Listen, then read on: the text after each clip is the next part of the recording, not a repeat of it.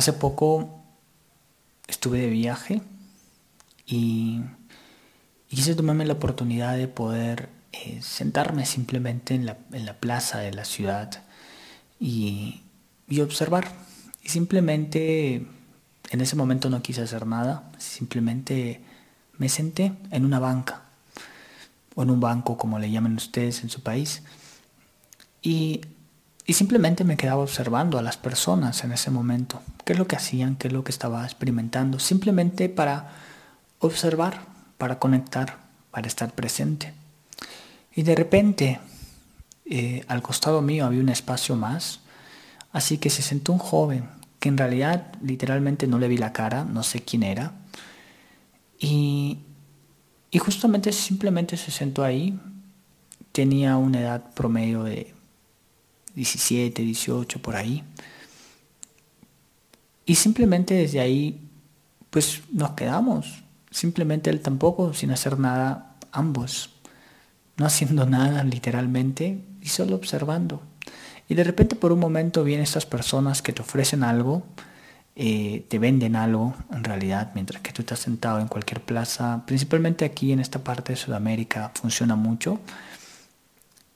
Y estas personas venían y le ofrecían algo al chico, a esta persona, a este joven. Y, y lo que hacían justamente era empezar su diálogo, ¿no? Vendiéndolo.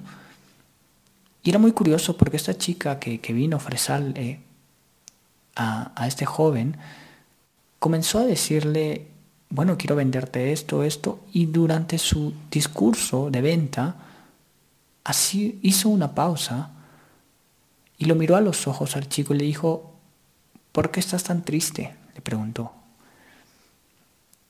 Y el chico simplemente sin responder, sin decirle nada, ella desde este estado de conciencia que pues dejó este discurso de venta y comenzó a, a decirle, a, a, hacer un diálogo más interno, más profundo, diciéndole, bueno, no sé qué se está pasando en tu vida, pero no estés triste. Y comenzó a hablarle desde este estado como de, yo entiendo que entró en un estado como de empatía, de, de, de decirle que no, que no esté triste. Y simplemente el chico, sin responderle nada, se fue. Se quedó ahí, perdón, y, y la chica se fue. Y a mí en ese momento es como me di cuenta de que esta persona estaba aquí al costado mío y que algo le pasaba. No me había dado cuenta de esto. Y de repente, después de unos minutos, muy curioso, vuelve a venir otro chico, otra persona, a ofrecerle nuevamente algo a él, a mí no. Y, y nuevamente empieza con un discurso de venta. Y a la mitad de este discurso, curiosamente, le pregunta lo mismo y le dice, ¿qué te pasa? ¿Estás bien? ¿Qué sucedió? Te veo triste te veo que no te sientes bien. Y el joven que estaba sentado en la banca simplemente no respondía nada. Esta persona, este segundo chico que vino, simplemente agarró y se fue. Y es ahí cuando yo entré en ese estado como de observar era muy claro que algo le pasaba a esta persona, pero como estaba al costado mío, yo no le había visto el rostro, yo no le había visto la cara. Tampoco no tenía intenciones de querer conversar. Y desde ahí simplemente lo que hice es, sin ninguna intención de querer ayudar, simplemente le dije, yo no te conozco, tú no me conoces, no necesitas saber mi nombre, no necesito saber tu nombre somos dos desconocidos en un espacio que aparentemente es un espacio físico, pero que estamos igual conectados todos. Le pregunté, pues, no sé quiénes habrán sido estos dos vendedores que han venido, pero para que te hayan dicho lo mismo ambos, es porque de seguro algo te está pasando. Y le dije, mira, no pierdes nada. Si deseas me puedes contar lo que estás viviendo o si deseas, no, para mí mi vida va a seguir. Pero creo que no pierdes nada en contarle a un desconocido lo que está pasando. Y la verdad que este joven lo único que me llegó a decir es que tenía problemas en su universidad. Y, y para eso le pregunté justamente la edad, cuántos años tenía, y me dijo que tenía 18 años y que tenía problemas en su universidad.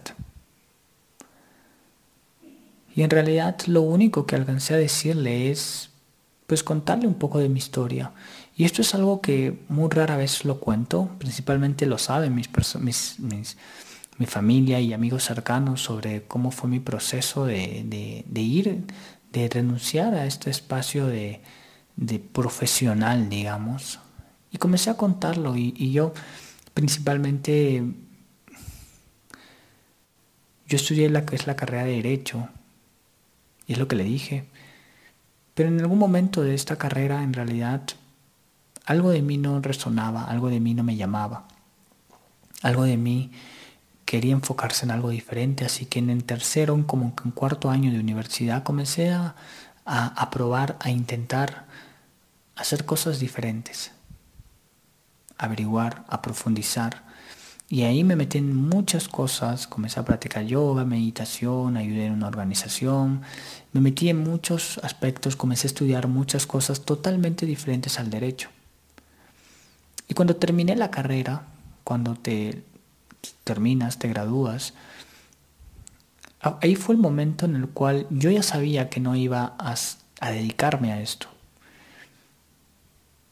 Pero cuando lo terminé para mí fue el momento de libertad más profundo, porque comencé, porque sabía que eso lo había hecho quizás para complacer a mis padres, a mi familia, pero desde ahí yo me dije a mí mismo que no, que nunca más iba a complacer, que nunca más iba a hacer algo que no me gustara en mi vida. Y me dediqué a algo y me dedico a algo totalmente diferente el día de hoy. Y esto es justamente lo que le conté a este joven. Y le dije, a veces las personas ven este proceso muy fácil, muy simple, pero en realidad hay que tener mucha valentía para renunciar a todo. Cuando yo decidí no ejercer derecho, me quedé en el limbo, me quedé en un vacío, me quedé en la incertidumbre, me quedé en la nada. No sabía qué hacer, por dónde ir cómo comenzar. Y creo que este proceso de querer buscar algo es el que me hacía entrar mucho más en un estado ansioso. Cuando renuncié y dije que simplemente iba a seguir lo que mi corazón me decía, iba a vivir en esta incertidumbre total, iba a entregarme, iba a rendirme totalmente a nivel emocional, a nivel energético, a nivel de todo, es cuando comencé a ser más consciente de lo que podía hacer y de lo que podía compartir con las demás personas. Hoy yo puedo decir que me encanta lo que hago. Pero para eso tuve que sentir el vacío de la nada, de estar perdido de querer buscar, buscar, buscar, buscar y llenarme de ansiedad. Hasta que un día dije, basta. Hasta que un día dije, ya no. Si tendré que morirme de hambre, lo haré. Si tendré que que simplemente no saber qué hacer en la vida y no tener un camino, ningún rumbo, lo haré. Probé de todo. Probé de todo. Hasta cuando dije basta. Y ahí es cuando entendí cuando me quedé en la nada, cuando dejé de buscar, cuando comencé a abrazar mi luz, lo mejor de mí, y cuando comencé a abrazar mi oscuridad, lo peor de mí, cuando comencé a integrarlas en mi vida, cuando tuve la valentía de comenzar a mirar hacia adentro, es cuando comencé ahí a saber quién soy yo y comencé a desde aquí compartir simplemente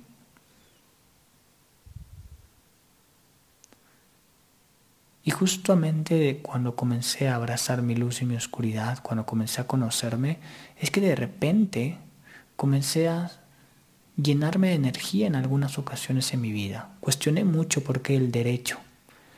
Y si voy mucho más hacia atrás, el tema de derecho tiene que ver un tema con justicia. Y la justicia es porque me di cuenta que mi vida sentí mucha injusticia. Mis padres, mis abuelos, vivieron mucha injusticia. Entonces el día de hoy nace un hijo en una generación más adelante donde quiere hacer justicia por medio del derecho. Entonces yo me di este espacio para poder cuestionar, para poder decir, bueno, eso es lo que sucedió con mis ancestros. Hoy decido yo qué es lo que quiero. Y muchas veces de manera inconsciente, la mayoría de nuestras carreras, la mayoría de nuestras profesiones están basados por creencias, por mandatos, condicionamientos que vienen del pasado, de nuestros padres, de la historia, de nuestro sistema familiar. Y yo dije, no, Hay que tener la valentía para soltar, para renunciar a algo que podría ser muy fácil, pero yo sabía que no era mi esencia, que no iba a ser fiel a mí. Así que renuncié a todo. Y comencé a mirar hacia adentro. Y esto es lo que le compartí al chico, al joven. Y esto es lo que te comparto a ti en vulnerabilidad total. Porque parece esta historia muy fácil y muy simple, pero en realidad no lo fue. Hubo momentos de mucha tristeza, de mucha vulnerabilidad, de mucho caos, de mucha entropía, de mucha oscuridad.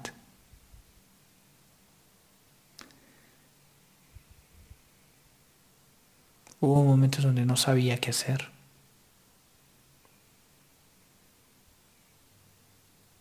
Hubo momentos donde no, donde ya no quise, quise quitarme la vida. Hubo momentos donde no. Donde me preguntaba, ¿por qué a mí? ¿Por qué no sigo lo que todo el mundo debería de hacer? Que es una profesión, hijos, casarme y bla, bla, bla. ¿Por qué?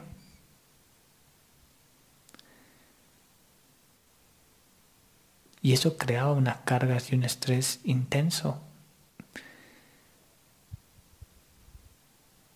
Y hice todo lo que me dijeron que tenía que hacer. Estudiar, viajar, ayudar.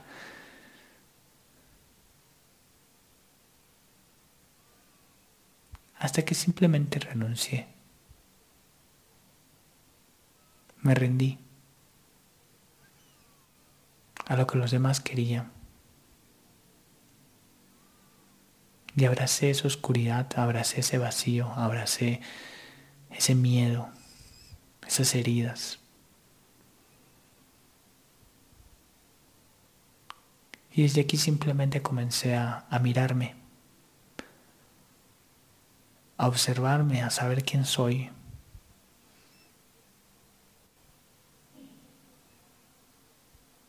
Y eso es lo que compartí con este chico. Y eso es lo que comparto contigo que te rindas.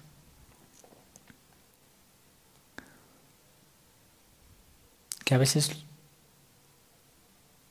el escucharte es lo mejor que puedes hacer.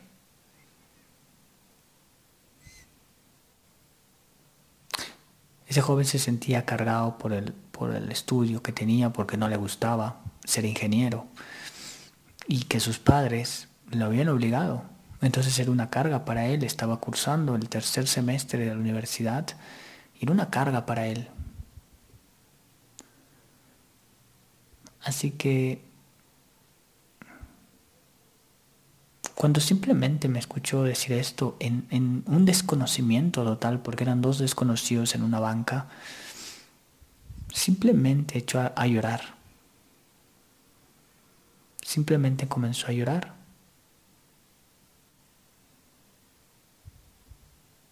Y lo que normalmente hubiese hecho el 99% de las personas, le hubiese dicho, cálmate, tranquilízate, relájate. Y yo le dije, no, llora.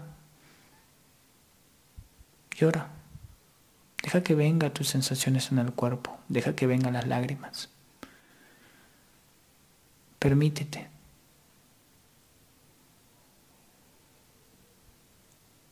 Así que simplemente esta conversación terminó ahí, porque desde este estado simplemente se quedó ahí, observando esa emoción que tenía. Yo tenía que partir, salir de ahí. Entonces simplemente no lo llegué a mirar a los ojos, no sé quién es, no sé cómo se llama. Y la verdad es que no importa. Éramos dos almas ahí. Y cuando me estaba yendo ya, desde lejos escuché el gracias. Desde lejos. Y la verdad es que en ningún momento intenté ayudarlo. Ni en ningún momento intenté darle un consejo, una recomendación, una opinión. Simplemente le conté mi historia. Simplemente le conté que lo único que hice en esta vida fue rendirme, a vivir en un estado de incertidumbre y que la vida me guíe. Que tuve que abrazar momentos de oscuridad, de caos, de entropía, de miedos, de traumas que a nivel externo no estoy donde todavía me veo. Pero a nivel interno, abrazo todo de mí. Y hoy puedo decir que me apasiona lo que hago, lo que comparto. Pero para eso tuve que rendirme. Hoy todos los días vivo en un estado de rendición total. Dejo que la vida, el universo, me guíe, me lleve, me muestre. Ese momento de renunciar fue una renuncia total en mi vida. Hoy sigo rindiéndome, hoy sigo viviendo en este estado de incertidumbre total. Y dejo que esta energía de amor, que yo la llamo así, sea mi guía. Visualizo desde un estado de presencia mi futuro, pero simplemente dejo que, que esta energía me guíe. Y me rindo a mis emociones, me rindo a vivir en la incertidumbre, me rindo a, abrir y cerrar ciclos, me rindo a saber que todo es impermanente, me rindo a, a dejar de resistirme, me rindo a, a evadir, a ignorar. Me rindo a saber que todo en esta vida en algún momento acabará. Y eso me permite estar en un estado de dicha, de tranquilidad, de plenitud, porque me permite disfrutar de mi proceso, de mi camino. Así que simplemente este episodio en realidad fue para compartir un poco de, mi historia, pero para decirte que dejes de resistir también, que te escuches, que hay momentos en los cuales tendrás que rendirte, que ojo es diferente a resignarte. La rendición es un estado de entrega total al universo, a Dios, como tú lo llames. Yo le llamo amor.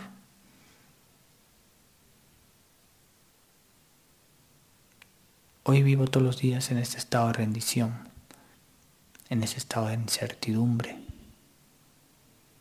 en ese estado de amor.